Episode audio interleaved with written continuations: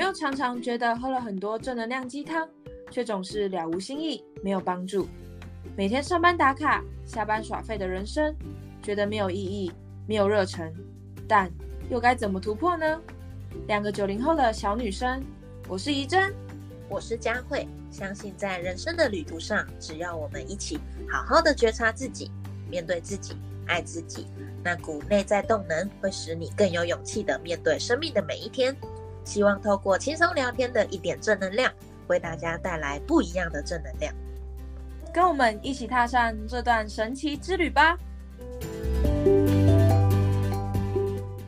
！Hello，我们今天要来谈一个大家从小可能都会经历过的一个情况，就是父母啊，可能从小到大你有遇过很多的问题，但是他们可能你跟他们倾诉的时候，或者是你跟他分享你生活遇到的困难。不小心就是情绪一来，然后压力太大，可能会默默的流泪。那通常呢，就是我自己是这样被待、被对待的啦。通常他们看到这么无助的小女生，然后哭的都不要哭，或者呢，就是说这有什么好哭的？嗯哼，嗯哼，我自己我自己这种经验超多。那这些经验呢，就是一开始就会觉得有点，就是觉得，哎，所以哭是不好的吗？那那我现在该怎么做？就会有这种否定掉自己情绪的那种感觉。到最后呢，我觉得我自己啦，我觉得这样有点不太好。到最后，我甚至会不知道怎么排解这些情绪，就是可能回到家，然后。你也没有跟留时间给自己跟自己对话，然后去去面对去处理这个问题，只是一昧的否定掉自己的情绪，然后就觉得啊，反正睡一下，隔天起床应该就好。那虽然隔天就是就是新的一天，然后好像日子也是照样过，但我觉得那个内在的问题跟不管是情绪或者是嗯当时候留下来的课题都没有好好的面对，然后。我现在出社会，就是慢慢长大出社会，然后开始跟别人互动的时候，就发现有一些，呃，自己说不上来，但是有些行为是好像无法理解的，就像是我可能会下意识的去推开身边的人，这是我前几天才意识到的问题，就是可能别人要跟我慢慢的走很近，就不管是朋友或者是亲密关系，就是可能有些人。就是聊一聊，然后也建立很长久的陪伴了之后，就发现好像要更进一步，变成真的挚友之类的。我会选择下意识的，就是推开，就是这可能我对关系的不信任，或者是我对我自己情绪情感的不自信吗？就是对这些疑问，嗯，就会让我。不太敢去更深层的跟别人建立关系，所以我就会回溯到我一开始所提到的，就是否定掉自己的情绪，然后慢慢的跟身体、跟自己失去了连接之后，就会不知道可不可以在未来的关系中也可以被理解，或者是只是得到，就是不要想太多这种否认掉自己自身跟情绪的。行为，所以我都不太敢。我自己意识到，就是可能别人要亲近我，都会会保持距离。对，嗯，我觉得 不要哭这个话题真的是超超级讲到就会让人生气。就是从小到大，真的太多太多太多的情境，太多的人事物。我们的旧有观念就会觉得负面的情绪是不好的情绪，对，我们对这些情绪贴了太多的标签，而且我们太恐惧这些负面情绪。对，现在讲他负面情绪好像也是贴标签，那我必须要让大家去分辨，就是我们通常在讲这些东西。例如，我们真的在哭的时候，在生气、在忧郁、在难过的时候，我们总是听得到身边就啊，你想太多了啦，啊，开心一点啦，啊，不要哭了啦，然后或者是啊，没事的，就应该会直接翻书。就觉得说你是在攻傻哈，就是就就觉得说你没有被第一，你会觉得对方并没有真诚的理解到你在表达什么，然后他并没有真实的同理到你现在的状态。甚至哦，我真的觉得，假如对方有很认真的在同理你，他就啊是哦，可能会比你啊不要哭，是不是？是不是？他就少少附和一下，可能可能都会比啊不要哭了，不要哭还来得好。就是怎么样去？我觉得我们也要去培养一个概念，或者培养一个能力，就是安慰人，然后或者是。在这个交流过程当中，到底要怎么去回话？不要就是整天那边啊，不要哭，没事，啊很好啊啊，乐观一点，啊，看开心一点，就是讲这些可以说是乐色话吗？这是乐色话，真的不要再这样子。但嗯，可是我觉得这是出于我们从小到大一直继承下来的思维，然后我们大家真的都很从以前到现在。社会大众，然后家庭，基本上或生长环境，大家真的很少很少去愿意面对情绪这件事情，或认识情绪这件事情。也因为不认识，所以我们对这些感到很恐惧，感到不知道该怎么如何是从。因为像我们的爸爸妈妈们，他们也是这样被教育下来的，所以他只好可能也只好这样教育我们。所以对他们而言，他们情绪也是。没有再去在乎的，或者是他们也是接收到，好，那就是不要哭，好，难过就是对，生气就是不好，或者是很多很多的情情绪就这样堵住了，就这样压抑住了。嗯，但我觉得安慰人，我觉得陪伴人最重要，最重要的是要去理解，要去感同身受，要去。懂对方到底在讲什么，因为对方他就是在一个情绪很高涨的状态，不论是什么样的情绪，而这些情绪它是需要被流动宣泄掉的，让它从这个流慢慢的流过。假如这个流你没有让它尝试去流掉，然后去流动掉。他会一直存在在这个人的堆在里面，对，而你又一直在那边不要哭，不要生气，就又把他挖，又把他又打得更负面，然后让他对他的负面情绪感到负面，然后就 我懂这个感觉，什么？为什么我这么忧郁？为什么我一直哭？为什么我这么难过？我好失败，然后你就会又更负面。越犹豫更犹豫，对，你会更犹豫。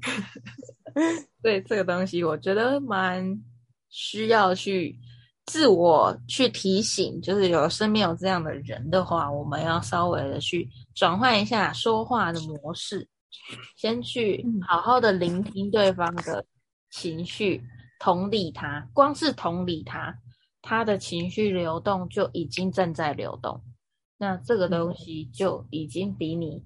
就是不知道该说什么，然后那边说不要哭来的好很多很多嗯，我我觉得你刚刚讲的有道理，就是嗯，安慰安慰人是是需要学习的，但是我觉得讲学习的这个字又有点太太大了。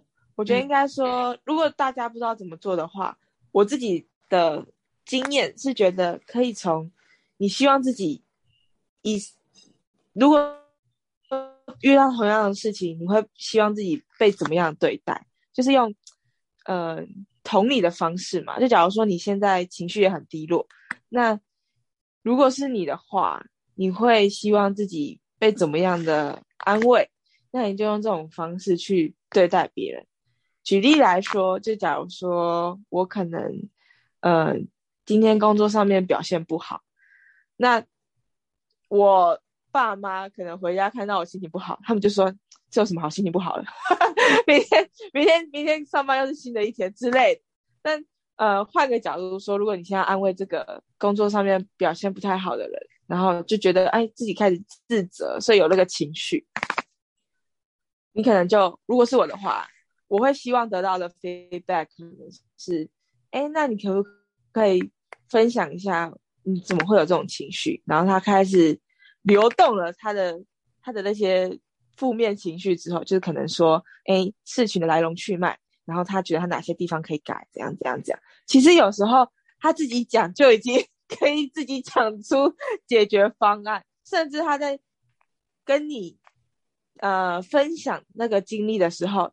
他本身其实就已经在数牙了，就我觉得有时候讲完就会突然那个压力就不会那么全部都积在自己身上，就是他本身聊天就是在疗愈了，对，所以我觉得下次如果大家可能真的有很想要呃帮助的人，或是想要关系的那种呃亲密的朋友，可以试着用就是换位思考的方式去去问，但也不用就是把这个这个呃。这个任务吗？看得太大，就是，嗯，可以先从去了解他的事情来龙去脉，然后，嗯，给他一些建议啊，或者是关心他的情绪，其实就会得到很棒的提升的。对，所以我觉得真的要从引导开始吧，就是这个这个安慰人的能力，真的是需要学习。我我个人还是觉得。还是要去学习，因为有时候很多的很多的状态会引发不同的结果，然后你要去学习这过程当中怎么样去，例如第一，保护好自己的能量，不要一直让对方的负能量然后吸到你身上，结果你半夜睡不着觉，很重要。对，然后或者是。哎，对方明明就一直在讲，那你要我怎么办？你觉得这句话，你觉得这要怎么办？你那一直在在问你怎么办，但你听进来，以为他在问你怎么办，但他其实在找情绪的流动的出口，而你却给一个很实质的建议，然后他心里就想说。我没有要你给建议啊，对，其实他他自己也不知道他他想对什么，对对。那有一些人可能他真的是，有一些人要又是像说，就是他真的在这个情绪陷太久，他有时候确实还是真的需要一点点很实质的一些建设性的建议，然后让他就是试着。让他有那个台阶，让他一步一步的走上来。所以我觉得安慰人的这个技术真的是超难，就是需要去学习。但不论怎么学习，我觉得聆听很重要，同理很重要。就是这些学习的技巧跟方式，一定是放在聆听以及同理的后面。因为你没有认真去聆听对方，你没有认真打开你的心理，打开你的脑袋去同理对方，你没有办法知道他现在的状况是什么，而你永远却用你自己的方式去给你自己认为对的建议，或安慰，那就真的是。达成了一场很无效的沟通，真的哦，这个结论也太好了吧！因为我一直以来都有在练习聆听这件事情，听跟聆听不一样。有些人哦，我有在听呢。什么鬼啊！你根本没有在聆听。等一下，我刚刚突然投射到一个人，气死我了！什么？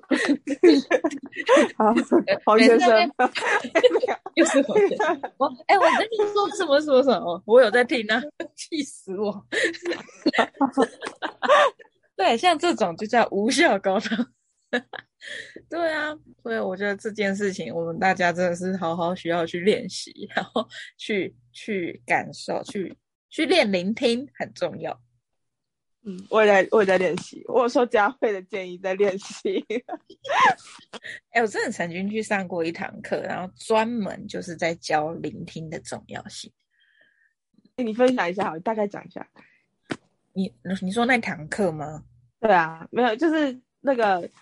就是像你之前说的那个，嗯呃，面对面坐着，然后嗯，我觉得聆听真的，你打开专注度，百分一之一百投入在对方的状态里面，其实很神奇的是，你会感受得到对对方讲话内在的想法，跟他真实想要表达的情绪，跟他他目前的。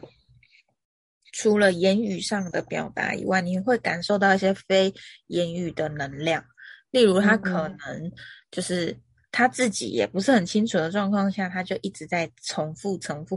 我举一个很简单的例子好了，我曾经有一个曾经有一个人，就是真实的，就是他这样这样询问我，他就说他问我，他说。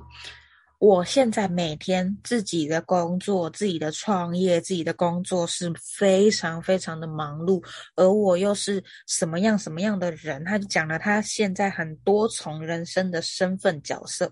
我有，我又是谁？我又是什么？我又是干嘛？我又在干嘛？我有开工作室，我有自己的工作，然后我平常又要学课程，我当哪里的小组长，讲一堆。然后最后他讲讲讲完这么多，他就说：“我就觉得我。”没有时间陪我父母亲啊，但是我就是这么多事情要忙啊，然后什么什么什么的，又开始讲我就是谁啊，我就是干嘛，我就是干嘛干嘛。他一直他花百分之九十五的时间在形容他自己是谁，然后花百分之五的时间就是带到啊我的家，就我就我我今天想要请教你的问题是，我要怎么样跟我的父母相处，我要怎么留时间给他们，但我真的觉得我没有时间。因为我不只要留给我父母，我还要，我还想要再去学什么，再学什么，再学什么，再学什么。虽然我今天讲的有点简陋了，但假如大家刚刚有把那个专注聆听的能力打开，你会发现父母根本就是烟雾弹，就是 他根本也不是在在乎他当下的问题。我不能说他在不在，但当他当下最内心核心的问题，应该不是父母。这给大家体会看看，嗯嗯，他当下在乎的应该是有其他的东西哦。那我们就啊，假如以这样的人来到你们面前，你们会回什么？啊，你就把你工作室关一关，不就有就可以有时间 陪你父母？嗯啊，可是我没有要关啊，就我还有要走，就就又是一个 无效沟通，就就跑出来。对，因为他父母根本也不是他最核心、最核心、最想要解决的问题。嗯嗯，对，所以这个东西蛮有趣的，我觉得很棒，可以跟大家简单分享一下。真的去聆听对方，真的去同理对方，你会看得到对方没有讲出来的东西，你会感受得到，而这样先去协助他情绪的流动。或者是协助他引导他看到更深层的问题，我觉得有时候安慰就这么简单，但你说简单，其实也很不简单。好，我还在想刚那个那个例子，你还在想刚刚的例子？我好，我刚那你觉得是什么？你觉得是什么？我哦，我我觉得是，如果是我的话啦，我会问他说。那为什么你需要同时做那么多事情？就是是什么样？是你自己为什么需要接这么多事情？是你自己？没有，我我现在没有，我现在我可能只会问到这边。那我自己可能内在会觉得说，是是不自信吗？还是还是觉得需要做这么多才会被认同之类的之类的？但。你看哦，光你问的这句话，我不论对错，我完全直接感受得到，这句话可能会比直接解决他没时间陪父母还来的更重要。以他现在人生阶段来说，对他可能要接这么多，是因为没钱；他可能接这么多，可能是缺乏内在肯定，然后觉得自己都不够好。然后他可能接这么多是喜欢被尊崇的感觉，觉得自己强人的不一样，不一定就是什么原因。那基于就是朋友，我也没有想要分享，但总是这么多原因。但是这些可能都比他陪伴父母 来的更重要。他陪伴父母就是 诈骗，不是啊，不是诈骗，就是他根本不今天这个问题不是他主要的问题。那就是拿出来。嗯，对，我那可能当下他自己也没有意识到这件事情，但当我们专注聆听的时候，我们就拥有这样的能力。嗯，我觉得这种小练习以后可以常常做，我觉得很棒哎，这样他可以带带着带着听众一起成长。对，我觉得很棒。这种小练习啊，个案分析 一点 正能量，个案 就是这样才能正能量。这样的很正能量。对，我们就是这种方式。